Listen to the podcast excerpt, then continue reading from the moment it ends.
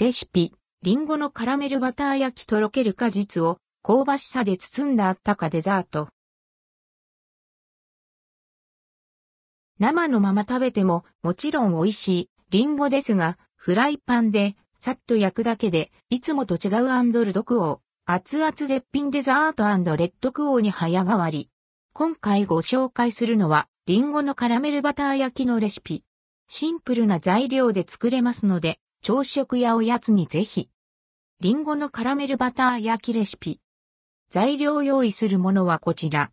生協パルシステムのレシピを参考にしています。リンゴ1個砂糖大さじ1バター 20g シナモン、適量。お好みでトッピングにホイップクリームやアイス、ヨーグルトなどを用意しても OK。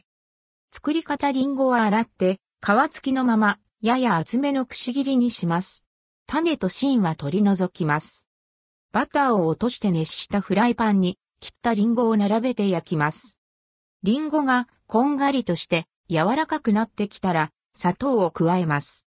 砂糖が溶けてとろみが出てきたら取り出し、器に盛り付けます。シナモンを振りかけ、お好みのトッピングを添えれば完成。その味は？トロンと柔らかく、程よくシャッキリした歯ごたえが残るリンゴ。たっぷりまとったバターが香ばしくて、めちゃくちゃ美味しい。バターと砂糖が溶けたカラメルが香ばしく、リンゴカラメルのとろける甘さに、シナモンのスパイス感がベストマッチ。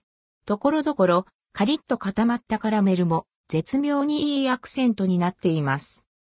トーストに添えれば、朝食やブランチにヨーグルトやアイスと合わせれば、おやつに、リンゴのみずみずしさとカラメルの香ばしさを同時に味わえるデザート、リンゴの美味しい季節にぜひお試しください。